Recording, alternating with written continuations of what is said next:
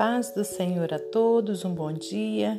Estamos aqui no dia 21 de fevereiro de 2023 para meditarmos na palavra do Senhor. Hoje, então, te convido a abrir na primeira carta de Paulo aos Coríntios. Estaremos meditando no capítulo 2, versículos 1 ao 5. O título diz: O caráter da pregação de Paulo em Corinto. E eu, irmãos, quando fui ter convosco, anunciando-vos o testemunho de Deus, não fui com sublimidade de palavras ou de sabedoria, porque nada me propus saber entre vós senão a Jesus Cristo e este crucificado. E eu estive convosco em fraqueza e em temor e em grande tremor. A minha palavra e a minha pregação não consistiram em palavras persuasivas de sabedoria humana, mas em demonstração do Espírito e de poder, para que a vossa fé não se apoiasse em sabedoria dos homens, mas no poder de Deus. Senhor Deus e Pai, te agradecemos por mais essa oportunidade que o Senhor nos dá de estarmos aqui meditando na Sua palavra. Peço-te, Senhor, perdão pelos meus pecados, minhas falhas, Senhor, e que a cada dia eu possa, meu Deus, ser melhor para o Senhor. Que o Senhor, meu Deus, me use como instrumento seu para transmitir a Sua palavra, que ela venha de encontro aos corações te peço também uma bênção especial sobre a vida de cada ouvinte, seja qual for a necessidade que estão atravessando, eu lhe peço que o Senhor possa lhes conceder a vitória que tanto precisam. Muito obrigada, Senhor, por tudo que tens feito e por tudo que ainda irás fazer. Em nome de Jesus. Amém. Meus amados irmãos, minhas amadas irmãs, é com muita alegria que estamos aqui em mais um dia de meditação na palavra do Senhor. Hoje está um dia lindo, maravilhoso aqui na, na minha cidade e espero que o mesmo esteja acontecendo é, na sua cidade, né? Mas, contudo, se tiver nublado, chuvoso, saiba que Assim como a Bíblia diz, né? O choro pode durar uma noite, mas a alegria vem ao amanhecer.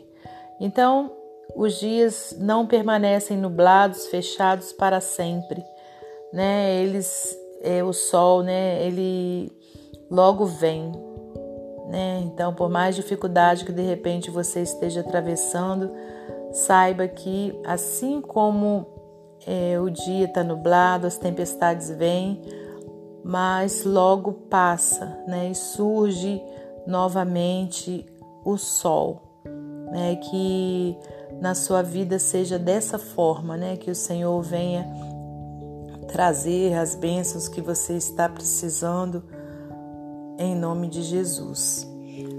Bom, é, voltando aqui para a palavra do Senhor, nós temos essa carta do apóstolo Paulo ali ao, à igreja de Corinto, onde ele explica né, o caráter da sua pregação. É, quando a gente fala de caráter, a gente fala de algo muito importante na vida do ser humano. É muito triste uma pessoa que tem um mau caráter, né, irmãos? A gente sabe que a gente é reconhecido, né, por muitos, por todos, aliás, por conta das características do nosso caráter. Então é importante, né, que nós, principalmente nós que servimos a Deus, né, que somos discípulos de Jesus, tenhamos um bom caráter. Né? E o que é ter um bom caráter? Né? A gente é, honrar aquilo que a gente promete, a gente honrar as nossas dívidas, a gente ter respeito né, para com as pessoas e tantas outras coisas né, que envolvem você ter ou não ter um bom caráter. Agora, quando fala aqui, quando Paulo fala sobre o caráter da pregação, né, é, significa também as características, né, que que é, que como é que eu vou dizer, as características que, que estavam na sua pregação. Ele não, aí conforme a gente leu aqui, vamos voltar lendo para a gente entender, né, a sua pregação ela não se baseava naquilo que ele pensava, naquilo que ele acreditava, no pensamento positivo, né, na energia positiva, nada disso, né? A sua pregação era fundamentada, aleluias, na, no poder de Deus, né? Na palavra de Deus. Então, olha aqui no versículo 1.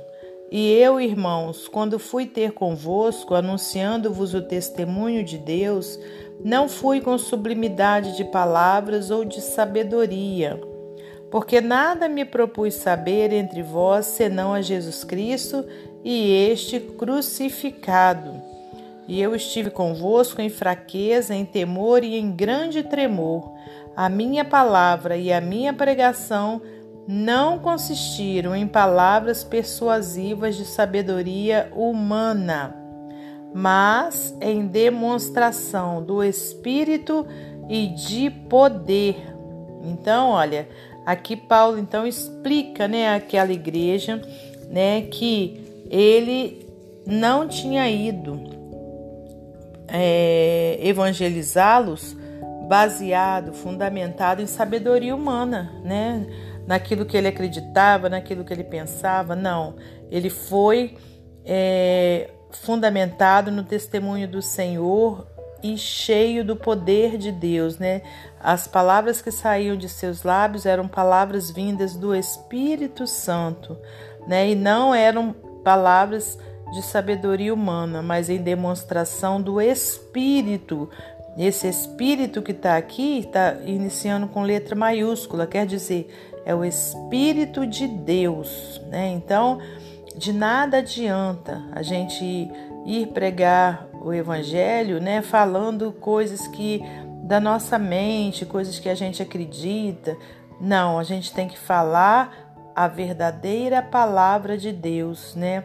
A genuína palavra de Deus e sempre cheios o que, né? Do Espírito Santo de Deus, né? Para a gente poder pregar o Evangelho de Cristo, é, a gente tem que estar cheio do Espírito Santo, né? Orando sempre a Deus para o Senhor nos encher, né? Do, da, do, do seu poder para a gente poder então falar e quando falar as palavras que saírem dos nossos lábios fazerem efeito no coração de quem ouvir por conta delas serem cheias, né, do poder de Deus. Porque quem faz a obra, né, na vida de um homem, na vida de uma mulher, né, a obra quando eu falo quem faz a obra é a obra de Deus, né, quem liberta, é, quem traz salvação, né, é a palavra de Deus cheia né, do poder de Deus. É ela que faz a transformação na vida daquele que se encontra escravizado né, pelo, pelos vícios, que se encontra é, escravizados né, pelo mal, cheio de, de iniquidade, é, mergulhado no pecado. Então, quem transforma é o Espírito Santo de Deus. Né? Muitas vezes as pessoas costumam dizer ah, fulano era assim, era um beberrão, era um drogado e agora está na igreja, né? E, está achando que é santo. Não, irmãos, ele não está achando que é santo. Ele verdadeiramente é santo, porque santo é aquele que é separado de Deus. O significado real, né, da palavra santo é aquele que é separado, né? Então, muitas vezes as pessoas estão sim né, lá no meio disso tudo que a gente acabou de falar.